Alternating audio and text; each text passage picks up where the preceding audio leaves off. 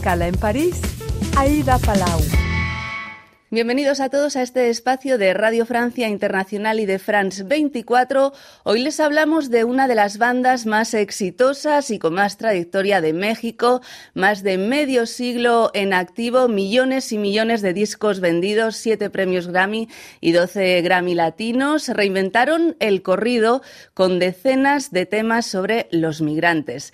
Les estamos hablando de los Tigres del Norte, cuya historia se puede ver en el documental Los Tigres del Norte, historias que contar. Hoy hace escala en París su director, Carlos Pérez Osorio. Bienvenido, muchísimas gracias. Gracias por la invitación. Y también tenemos al productor, José Nací. Bienvenido, gracias por estar con nosotros. Muchísimas gracias. Bueno, Los Tigres del Norte, documental que se presenta estos días en el Festival Viva México de París. Y el documental comienza con este tema, El jefe de jefes. El corrido es un género musical que narra historias eh, épicas de México. Se consolidó en la Revolución Mexicana, temas sobre sus líderes, contrabandistas, familias. Y si hay un grupo que, representa eh, todo esto es Los Tigres del Norte, quienes reinventaron el género.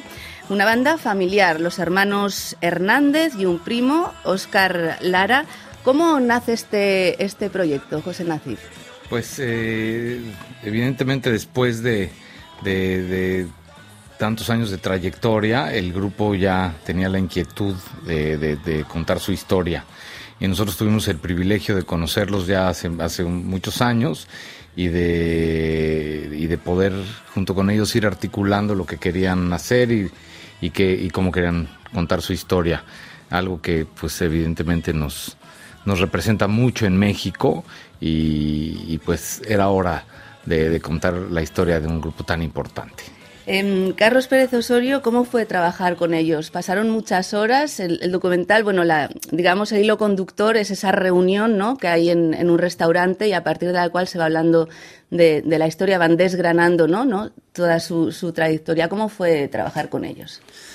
Pues fue eh, sorprendentemente al principio eh, fácil, ¿no? Este, estar con ellos se siente muy familiar, ¿no? Creo que ellos se han caracterizado por eh, ser unos profesionales, ¿no? Y se tomaron con seriedad el documental. Em, pasamos mucho tiempo con ellos para entender realmente por dónde encarar la historia, ¿no? Y también entender ellos qué querían contar de su historia y de su trayectoria que es tan larga, tan vasta.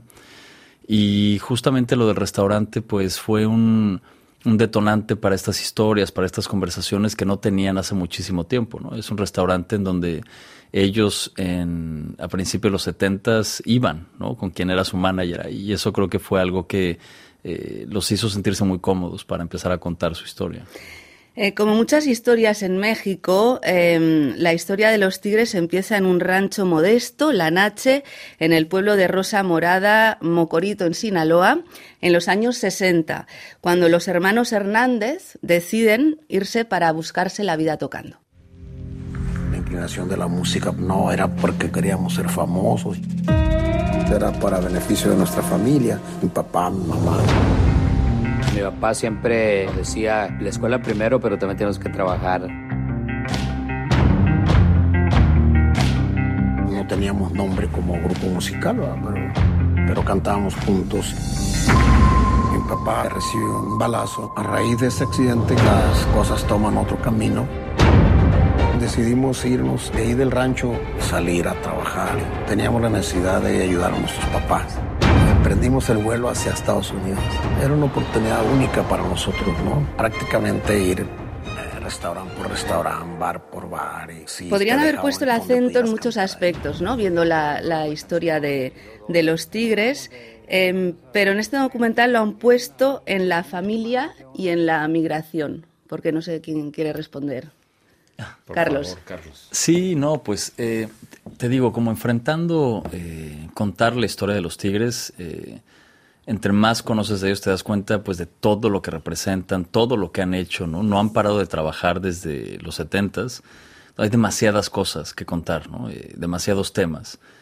y pasando tiempo con ellos es donde nos dimos cuenta que una que no se había contado, una que la gente no conocía de, estos ídolos, de estos símbolos ¿no? de, de México, era justamente eso, ¿no? Su vida más personal, entender que, que hay personas detrás de, la leyenda de los Tigres del Norte, ¿no? Que se enfrentan a, retos, ¿no? Que, que, que, han hecho sacrificios y sobre todo también eh, junto con esto y, y, por esto es que representan tanto para la gente que migra, ¿no? No solamente ya de México, sino de todo el mundo.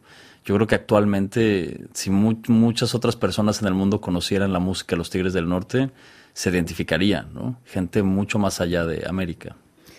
Claro, porque les apodan la voz del pueblo también, ¿no? Porque ellos mismos tienen una historia de migración y los mexicanos o incluso, bueno, em, otros latinoamericanos en California o en otros estados se identifican, ¿no?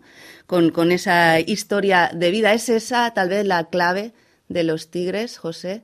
Sin duda, eh, ellos han, han, sido cronistas de, de, lo que ha pasado en la frontera o en las fronteras en, en América y ellos han, sabido contar muy bien la, historia del día a día, de lo que representa el trabajo, lo que representa la migración, el, mediano y el largo plazo, eh, que, la verdad nos parece increíble. Ahora, bueno, tiene una trayectoria impresionante, pero los primeros años no fue muy fácil, lo vemos en, el documental. Y hubo una persona que fue crucial en, en su carrera, que fue Arthur Walker, que le llaman Arturo Caminante, ellos. Em, y él hizo cambiar ciertas cosas que hicieron que los Tigres empezaran a tener éxito. ¿Qué cambió? Pues Arthur Walker eh, llegó a la vida de los Tigres, ellos estando muy jóvenes todavía, ¿no? Recién llegados en el 68, 69. Yo creo que Arthur representó muchas cosas para los Tigres, ¿no? Se convirtió en un mentor, una persona en la que ellos confiaban mucho. Y también por esto, después de tres discos grabados, Arthur le sugiere cambiar un poco el estilo de la música. Y también es un hombre inglés que no habla español, que viene a, querer cambiar eh, cosas en la música norteña que tradicionalmente pues, eh, no, no eran así, ¿no? Y que los Tigres no entendían muy bien.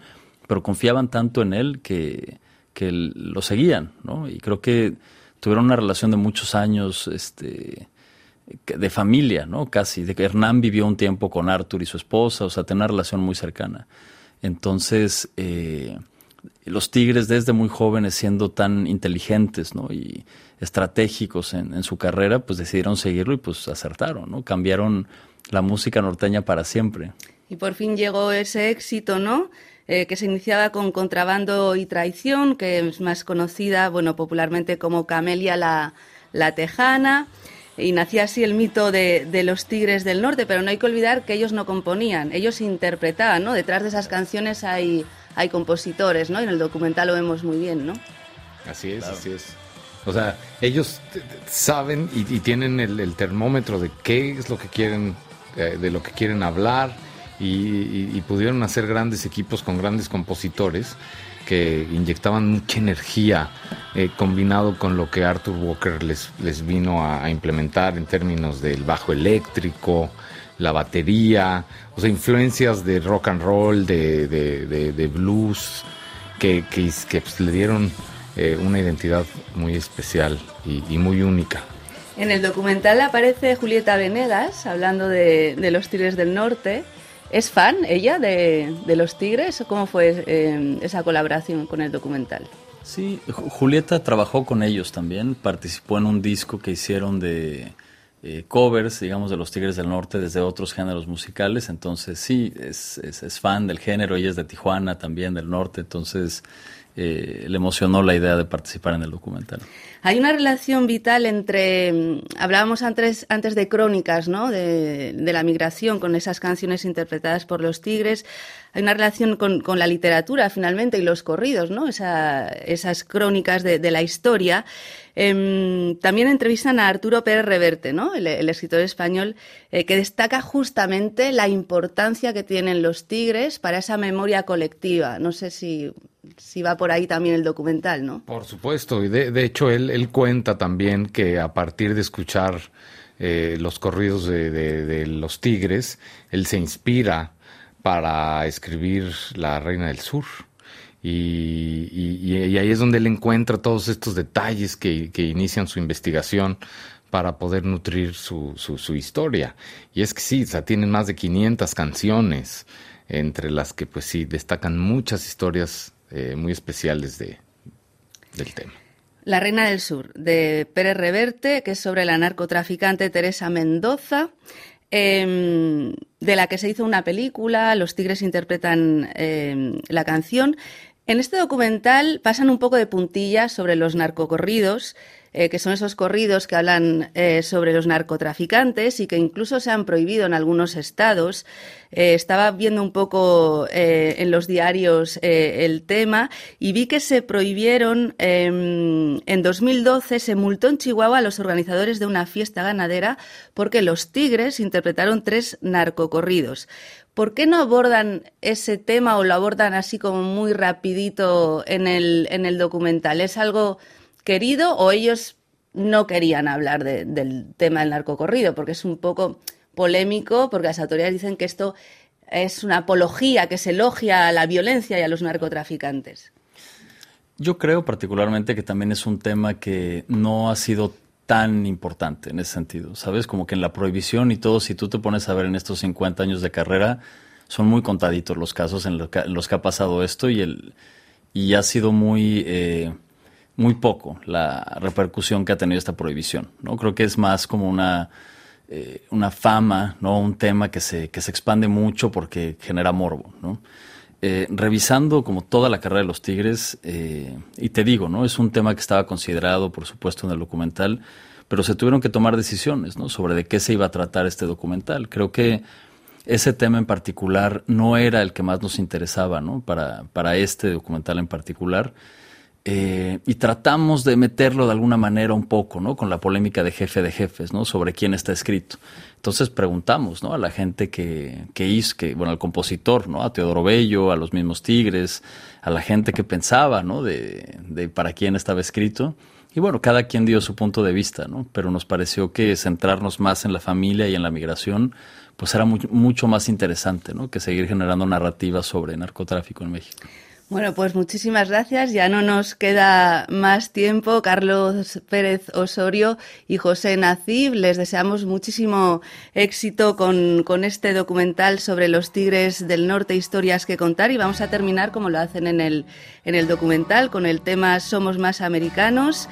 En Los Tigres del Norte con Zacarías Manuel de la Rocha, que es el cantante de Rage Against the Machine. Muchísimas gracias.